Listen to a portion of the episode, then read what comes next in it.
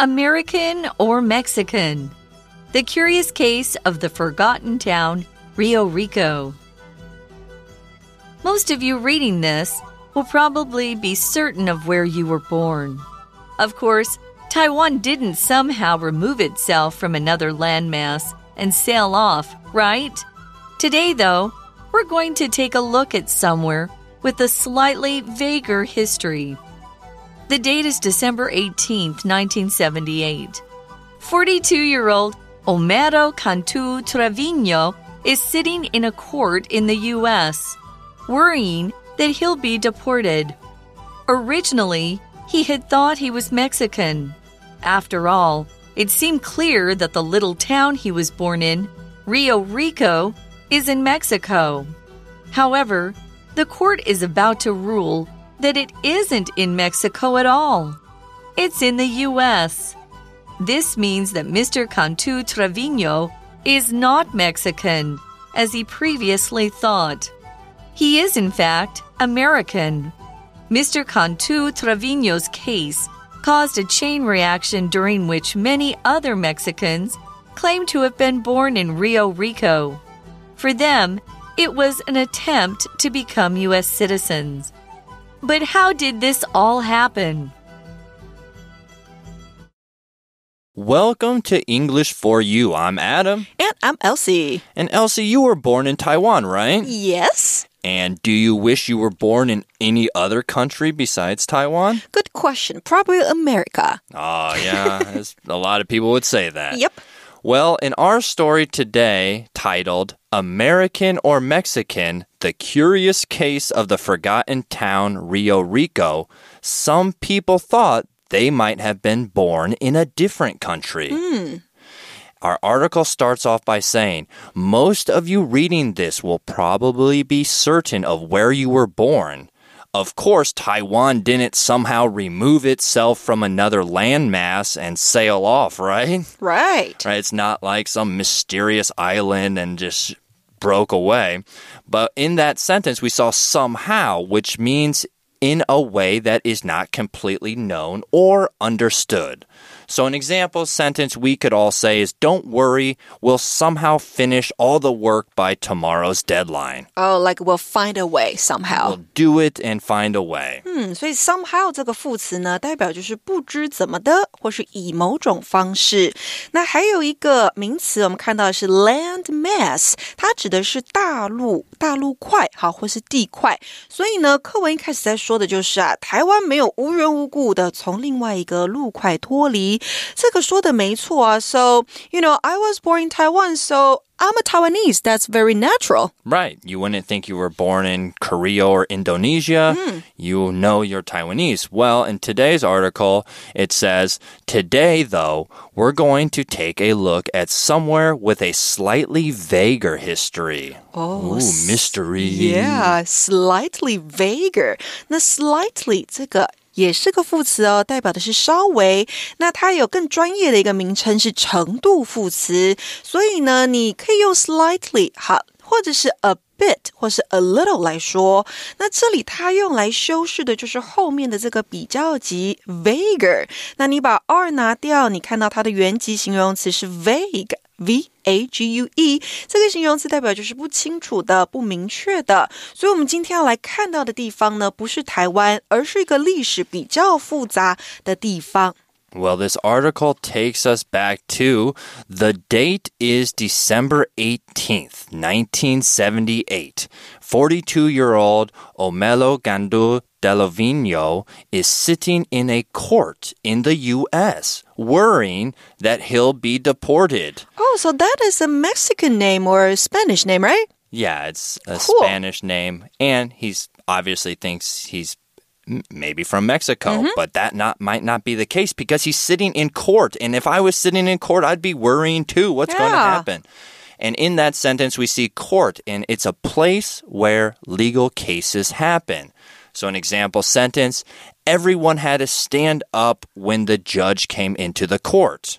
Court 在这边指的就是法庭或是法院，所以我们今天的故事主角他就是在法庭、法院里面等待一件事情被宣布。好，那再来呢，Court 也可以当做场地哦，像是 Tennis Court，那指的就是网球场，好，或是 Basketball Court，那指的就是篮球场。那在古代还可以指 宫廷。好，那我们在这个句子里面还看到了今天的 Language in Focus。Let's take a look。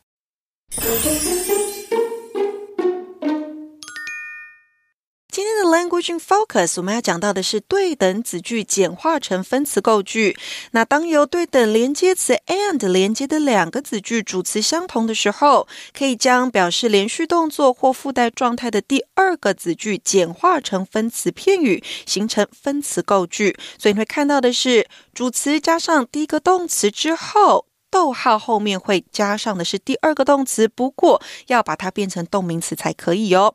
那简化的步骤是什么呢？第一个就是先去掉对的连接词 and，第二个步骤就是去掉第二个子句中相同的主词，那第三个步骤是将动词改为现在分词。所以给同学们一个简单的句子，然后我们来把它做简化。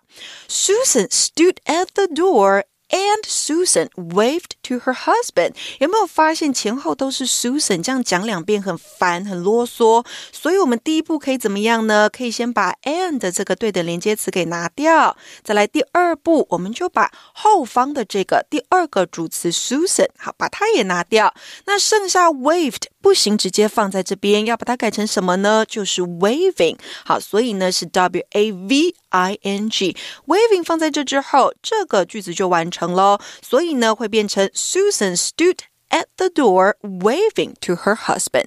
她站在门边，并向她的丈夫挥手。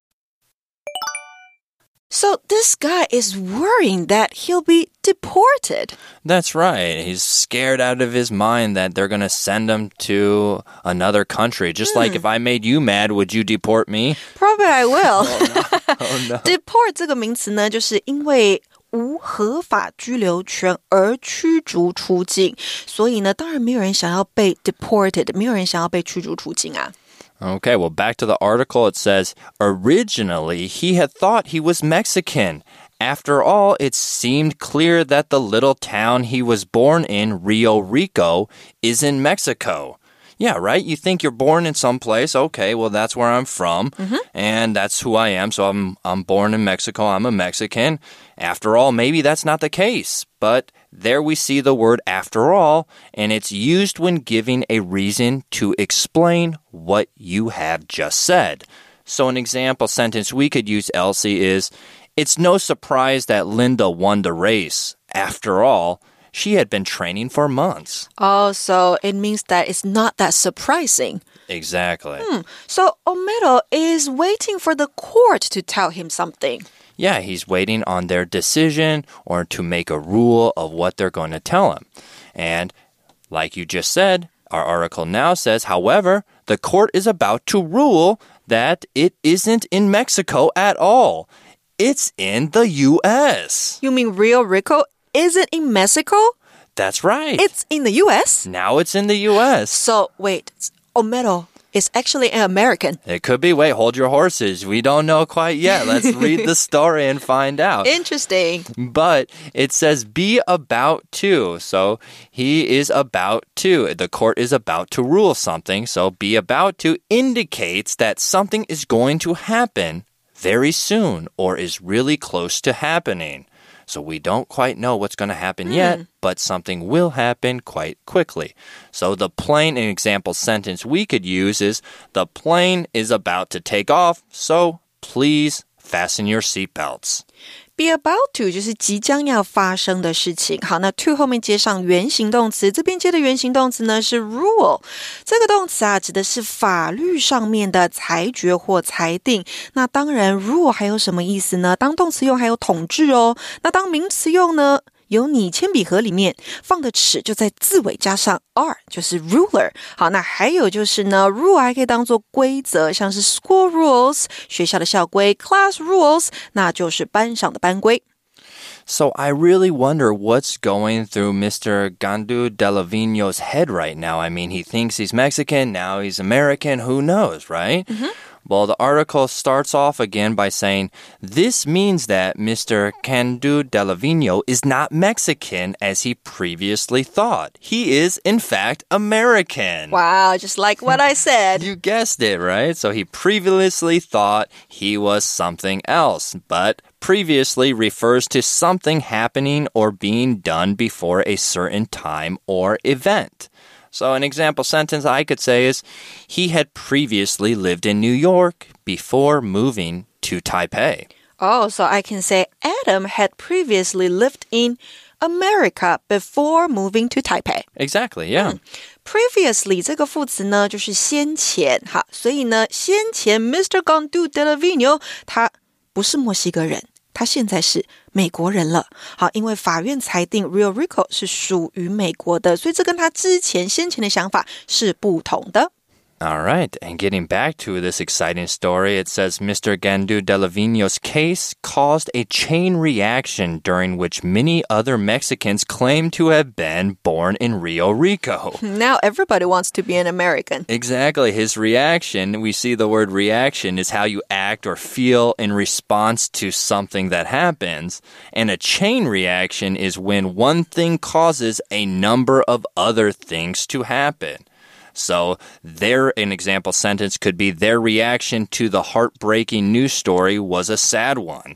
So everyone watched the news and then everyone started to cry. One person cried, then they all cried. And in this case, one person may be American. Now all the people think they're American. 哦，所以是一个 chain reaction。所以 reaction 这个名词指的是反应，reaction to something，那就是对某事的反应。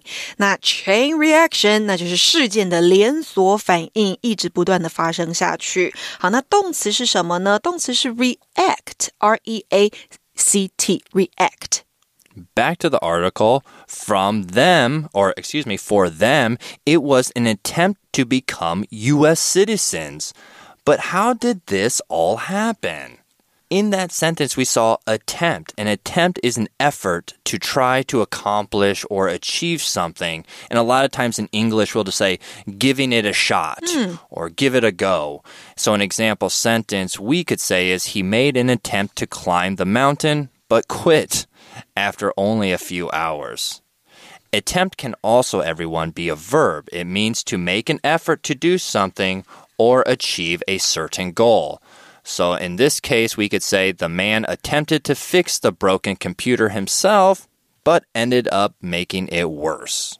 OK，我们来整理一下 attempt 的用法。attempt 第一个，它可以当做名词，好，在课文当中就是这样的使用，它代表的是尝试，所以呢，make an attempt to do something，那就是尝试做某事。那我们当然也可以直接将 attempt 拿来当动词用，那就是 attempt。To do something，好，直接是 attempt to 加上原形动词。So I have a question for you, Adam. Would you want to be if you were, you know, Mr. Gandu Delavino? Mm-hmm. Would you be happy? And would you want to be an American? I think so. I think if you're living in a small town, a border town like in Mexico, many people would say, oh, it's a great opportunity to become a U.S. citizen because it's not easy to go through the process of becoming a U.S. citizen. True. So I think it's a quite a quite an easy way to do it. And in that sentence, we also hear the word citizen, which is a person who belongs and has rights in a specific country. So just like you, my wife, an example sentence, my wife is a proud citizen of Taiwan and loves her country. Yes, I'm a proud citizen and I love my country. 所以 citizen 这个名词啊，指的就是国民或是公民。那 since I'm a proud Taiwanese citizen, I have this question for you. Do you want to become a citizen of Taiwan? I would like to be a citizen. I'd like to become a citizen of Taiwan, so therefore I could vote in general elections and have a little bit more rights than just having uh, just having the alien residence, permanent residence that I have here. But what if you have to give up your American citizen to become a citizen of Taiwan? Would you still do the same? Oh, that's almost like a double edged sword, right? so it's a good and a bad thing. Would I want to give up my US passport and then only have a Taiwan passport? Maybe. Maybe You sure about that? when I get older, maybe I would I would go ahead and do that. Oh, so what if you have two? We'll say you have dual citizenships. D U A L, dual citizenship. You're right. Oh, Okay. So this brings us to the For You Check question for today. And let's check it out. What is the question? Our question for you chat question today is Imagine having to choose to become a citizen of another country. Where would you choose and why? Where would I choose and why? Of course, I would choose to become a U.S. citizen. Yeah, Come on, your uh, passport is so, so powerful. Yeah, I guess so. But there's also other countries that have a lot of powerful passports to be a citizen, and there's some countries that will even pay you to become a citizen. Really, which country is that? I would love to go. There's some country, small countries, I believe, and I could be wrong, like Malta. Um, uh, might be one of those countries where I was reading about where they might pay you because their birth low is their birth rate is so low, they will pay you to move there and Uh-huh. to become a citizen to try to increase the population. What about you? Since you're already a U.S. citizen, where would you choose and why? Oh, I was trying to avoid that question, everybody. Um, I would. So I got the best one already. I'm not gonna move anywhere. No. Um I don't know. My mom and dad's grandfather and grandparents or my mom my mom's d- or my grandparents are Danish. And so I wouldn't mind having Oh, a be cool. a Danish or a Denmark passport, so Hmm. being a Danish citizen would also be good for me as well. Nice. Okay, so I think that's all the time we have for today. All right, guys. We hope you enjoyed, and stay tuned for our next episode for uh, Day this- two. For day two of this mysterious case of this little town called Rio Rico. Vocabulary Review Somehow. Eva got up 30 minutes late this morning, but somehow made it to work on time. Court. William's company won't pay him, so he's getting a lawyer to take the matter to court. Previously. Helen works in a bank now, but she previously worked as a teacher. Reaction. James's reaction to your joke was so funny, he couldn't stop laughing. Attempt. In 1969, NASA made an attempt to land men on the moon, which was successful. Citizen. Gary moved to Canada, but he can't vote there because he's not a citizen yet. 智慧小补帖。 Landmass. Slightly. Vague.